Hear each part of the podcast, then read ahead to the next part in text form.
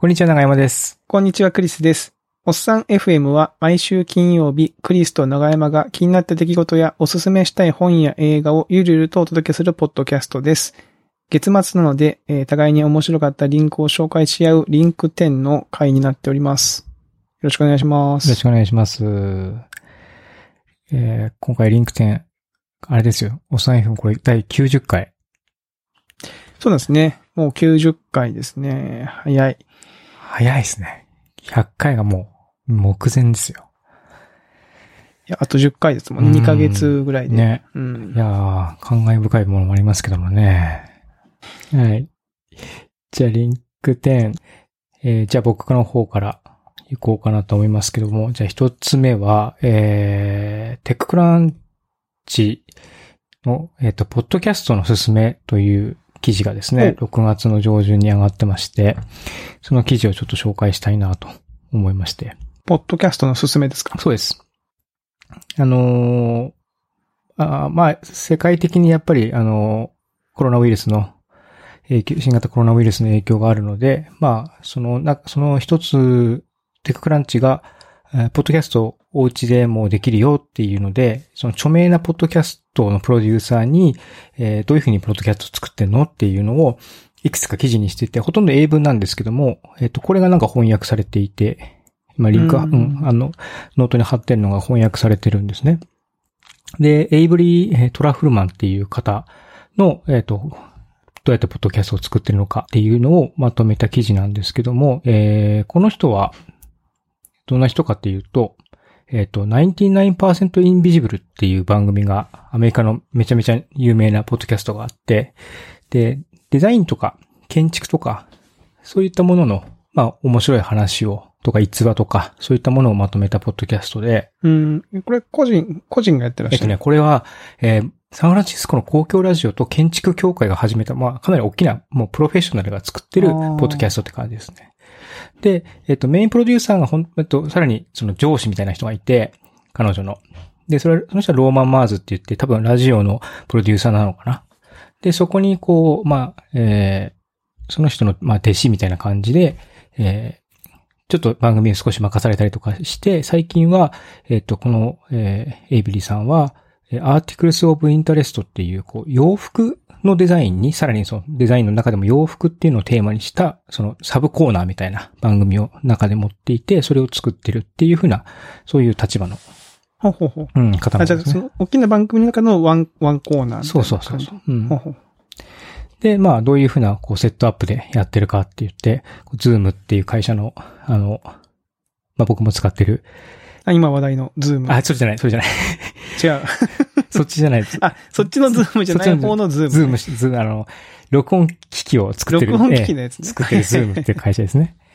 ええはいはいはい。っていうのとか、ロードっていうマイクの会社のものを使ってるよって感じなんですけども、まあ、その、まあ、そんなに長くない記事なんですけど、えっと、まあ、僕が印象的だったのは、その、まあ、私はガジェットが好きとかそういうわけじゃないんだけども、その編集のソフトウェアとかも、あの、そんなにこう凝ったことはしないんだけど、コマンドキーとそのマイクの配置を、の技術を理解する前に、ストーリーの組み立て方を理解することがより重要である。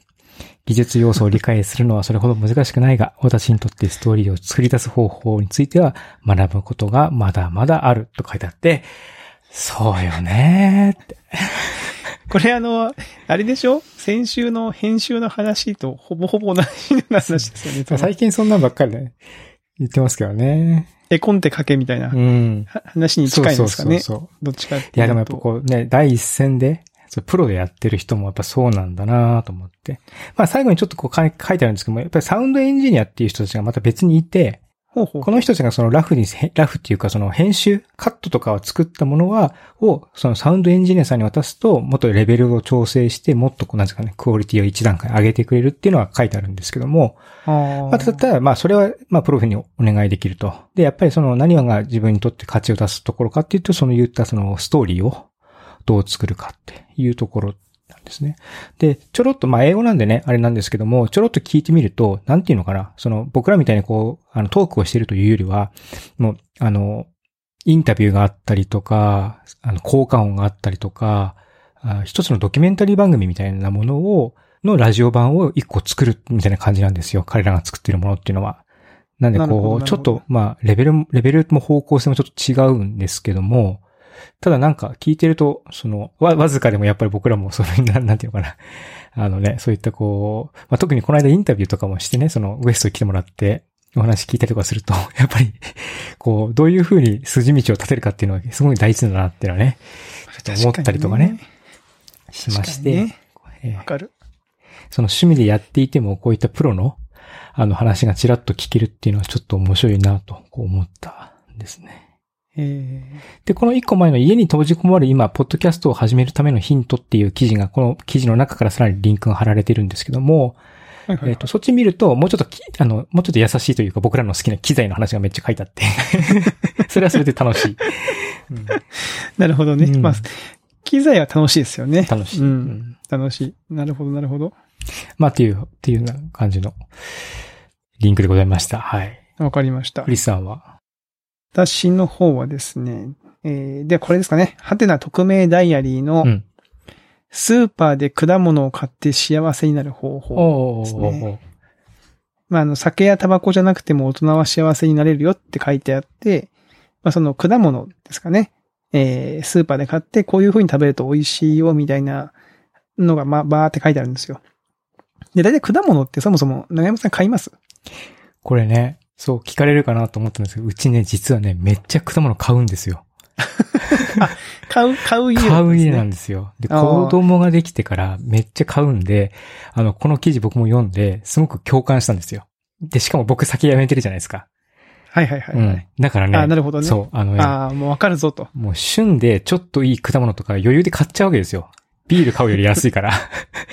家族全員で食べれて。確かに確かに。いや、これでね、僕、パイナップルがすごい好きだったことを思い出して。言ってましたよね、前ね。そうなんですよ。でパイナップルって、やっぱりあの、子供の頃あの、缶詰のシロップ漬けのパイナップルああるじゃないですか。あの、輪っかのやつ、ドーナツみたいな綺麗に。あれが結構好きだったんですけど、やっぱあの生パイナップルもうまいなと。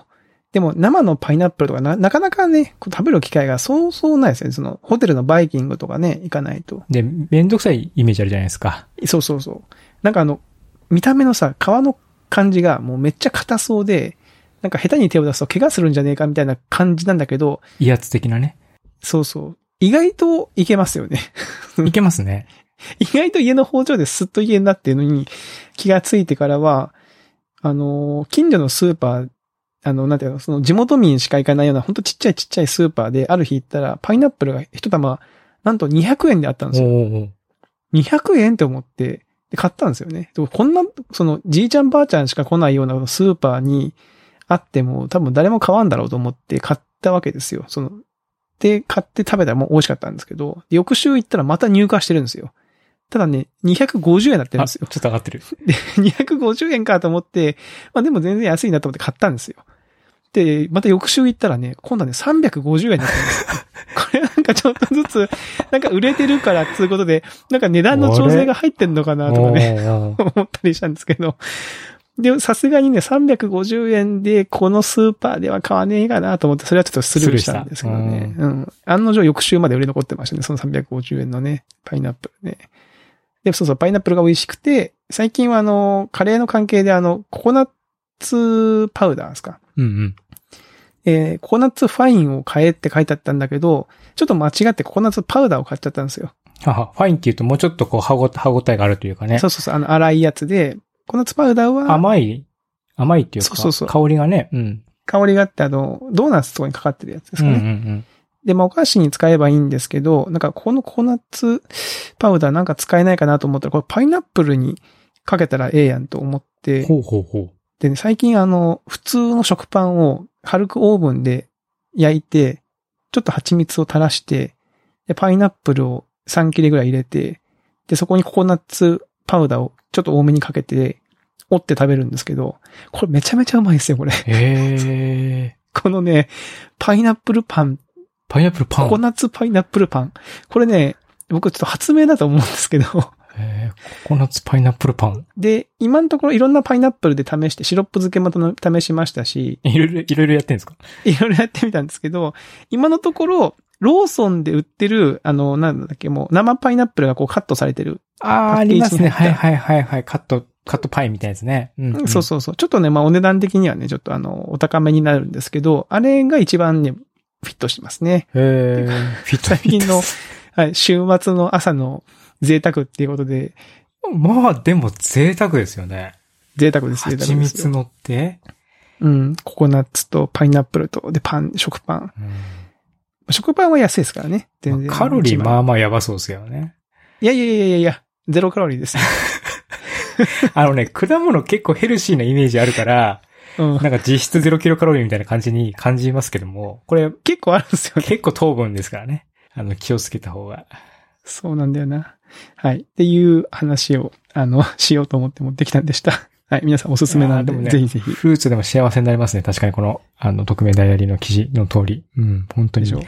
バナナと、バナナはなんか切らさずずっと家にあるんですよ。子供が好きなんで。はいはいはいはい。で、バナナヨーグルトっていうのをカットしたの、あの、バナナにヨーグルト混ぜてて、食後に大体夜出して、で、プラスアルファでフルーツがあるとキウイだったり、その、の時期に合わせた、この間はなんかアメリカンチェリーとか、うん、なんか、あとアメリカンチェー、リーとか。うん、うん実家からなんかメロンを送ってもらったんで、メロンとかも食べたりとかしてますね。いいっすね。うんなんかその果物を食べてるだけでちょっとなんか、なんでしょうね。生活が豊かになった気持ちになるというか、うん。ななんかね、心にちょっとゆとりがい生やまれる気が生する。まれますね。いや、や、いい、あの、おすすめです。お菓子を買うのちょっと我慢して、果物買ってみるのおすすめです。ね、おすすめですよね。はいはい。じゃあ、長山さんどうでしょうか？じゃあ、食べ物つながりあれかな。えー5000円で買った1台の家庭用製麺機をきっかけに仕事も人間関係も広がった話っていう。記事がありまして。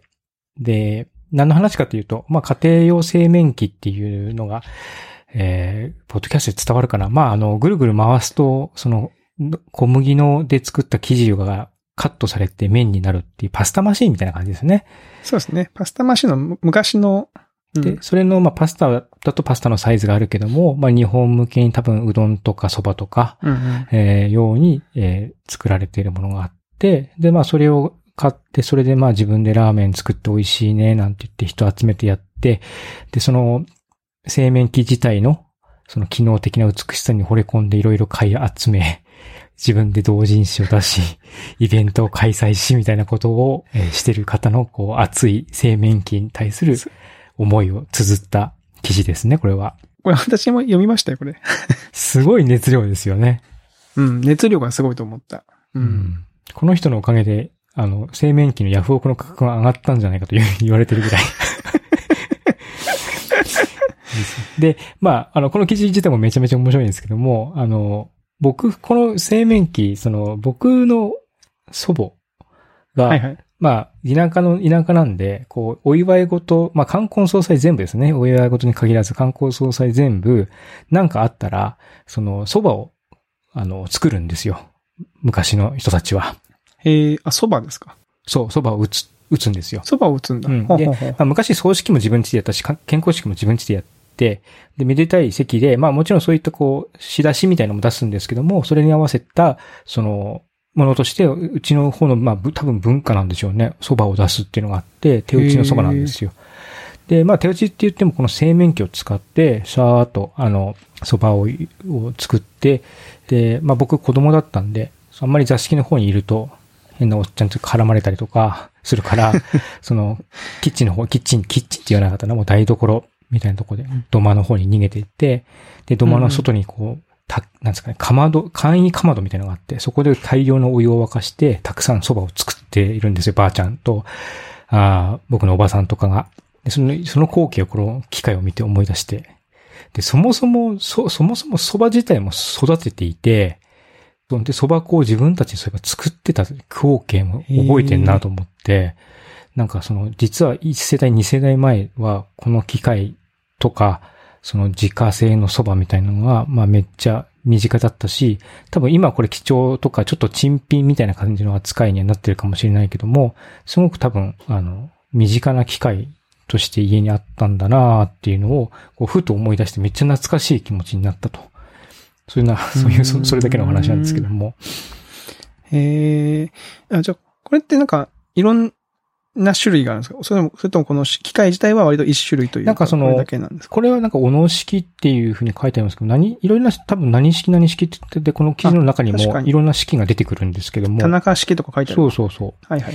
でも基本構造は多分一緒で、はいまあちょっとなんかこう、工夫がどこかしら入ってたりとかすると思うんですけども、基本的にはこう伸ばして、その、伸ばしながら切るうんみたいなそう伸ばしながら。ギアみたいになところでこう切っていって、えー出すっていうような感じですね。こういうのがね、確かにこう、今、最近だとやたらレトロ的な感じですけど、そういえば自分が子供の頃現役だったよな、みたいなのって結構ありますもんね。そうなんですよ。実は現役だったなっていうのはふーっと思い出してね。でももう今はあね、すごいボソボソのね、蕎麦だったんですけどね。まあ今はもう高齢でもう90超えてるんで、まあ蕎麦も全然作るような年じゃなくなっちゃったんで、まあもう二度と食べれない味だなと思って。あなんかすごくでも贅沢だったんだなと、今考えると。あだって自分家で作った蕎麦粉で、ね。自分らで打打ったものをね、食ってね、その、皆さんに振る舞うみたいな、そういうね、そういう文化だったんだなっていうのをこうちょっと思い出した。懐かしい、その、うん自分のなんかルーツにとっても懐かしい記事だったので、ちょっと取り上げてみたという。はい。まあでもこういうのね、その、実際はそこまでその思い出補正だから、実際食べるとそこまで 美味しくないかもしれないんだけど、でも美味しいんですよね、食べたらね。そううんだいたいこうね、美味しい。うん。わかるな。そうなんですよ。えーはい。で、僕の方でいきますと、えー、カーブ。これね、なんか話題になってましたね。ちょっとね。これでも3年前の映画なんですよ、これね。そんな古いんだ。なんで急に、あれなんだろ急にね、見つかったんですかね。いや、わかんない。その、これ、ビビメオでしたっけ？う。ビデオ、はい。あの、投稿サイトのリンク貼ってますけど、まあ、ショートムービーですかね。10分弱のショートムービーで、まあ、ショートムービーなんですけど、あの、なんだろうな。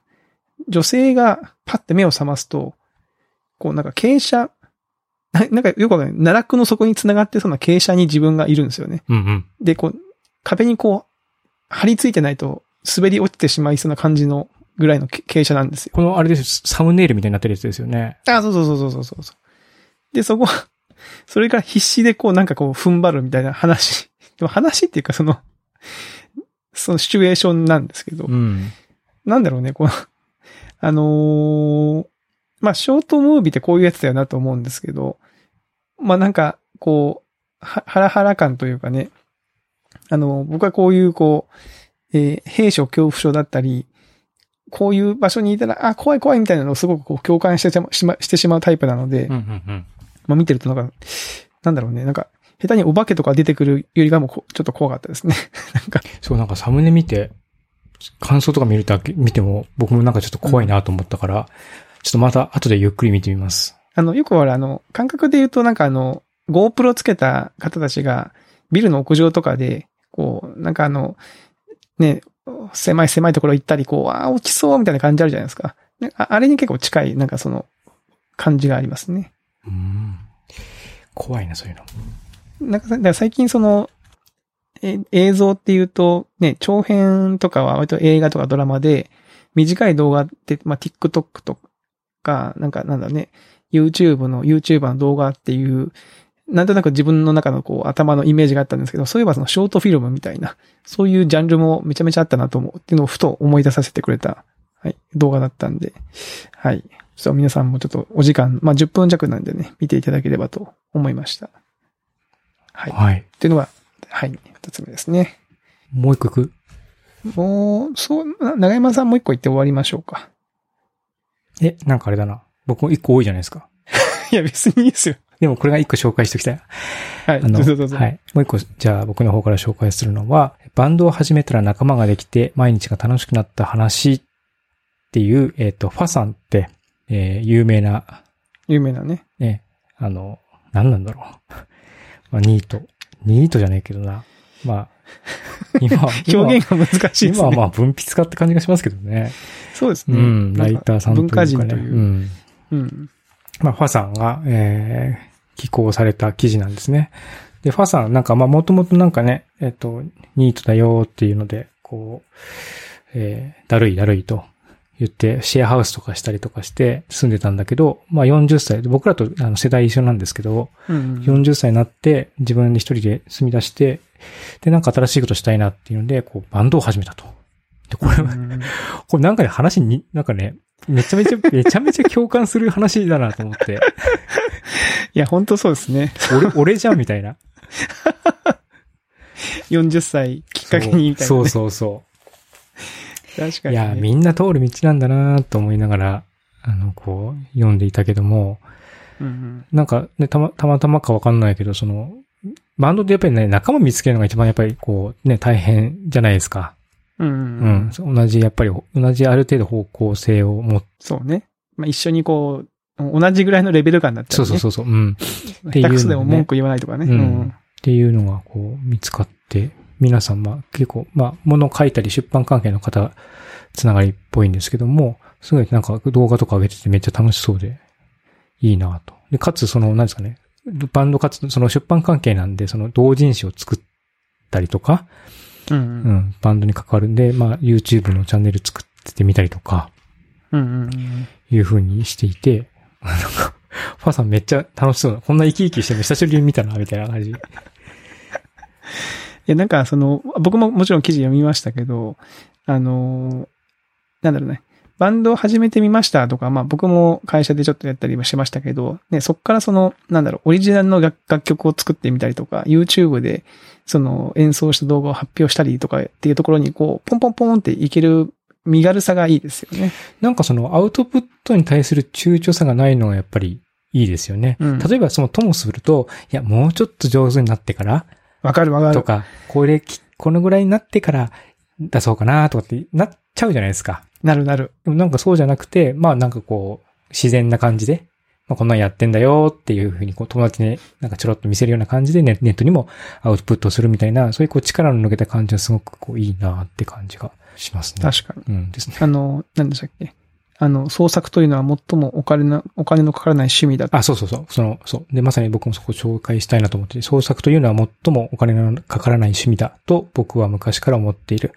何か何でもいいから自分たちで工夫して何かを作っていくこと、それが人生で一番楽しいことだと思うっていうふうに、あの、ま、締めの言葉の方に書かれてまして、でまさにそうだなと。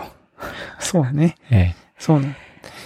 そうなんですよ。我々はちょっとなんかその、ななんていうかこう、人の目を気にしすぎるというか、いいいねだったりさ、なんかその、僕も気になりますよ、もちろん。ね。やっぱ、でも、何が楽しいかっていうと、そもそもその作ってること自体ですもんねえ。そうそうそう。もちろんね、評価されて嬉しいっていうのはもちろんあるけども、もちろんあるけどね。うん。やっぱりこう自分の中から湧き出てくる感覚、感じを、それを形にして、あ、できたとか、あ、なんか音ができ、音が鳴ったとか、なんかこうみんなで、ね、一つの曲できたとか、絵が出たとか、うんそれがやっぱり一番ね、楽しいし、その瞬間で全然お金かかんない。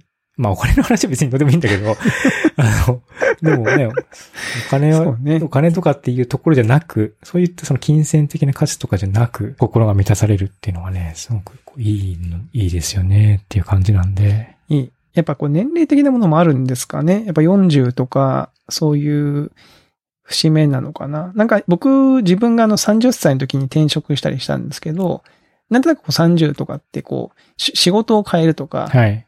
なんていうかそういうタイミングを選ぶ人結構いますけど。ありますね。うんうん。うん。でも、よ40ってなると、まあ仕事っていうよりかも、どっちかっていうとそのプライベートの活動というかそういうところにちょっとこう、意識がいったりするんですかね？